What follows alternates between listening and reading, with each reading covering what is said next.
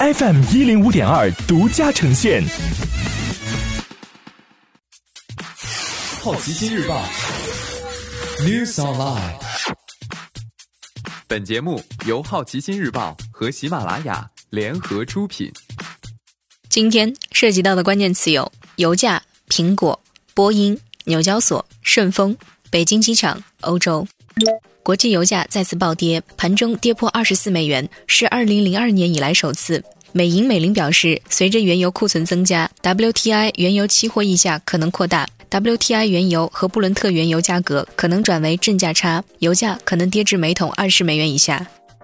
苹果更新 MacBook Air 和 Mac Mini，MacBook Air 有了性能更低、更便宜的酷 i3 处理器版本，起步价七千九百九十九元。键盘也换成了和十六寸版本一样的剪刀式按键，不再有进灰问题。Mac Mini 是例行升级，同价格下 SSD 硬盘容量翻倍。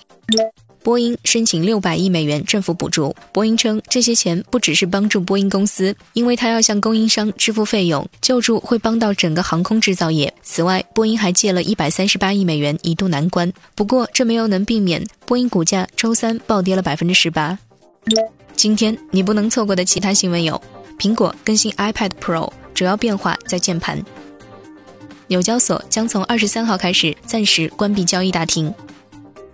桥水基金创始人达里奥在微博否认爆仓传闻。顺丰二月份物流业务收入增长百分之七十七。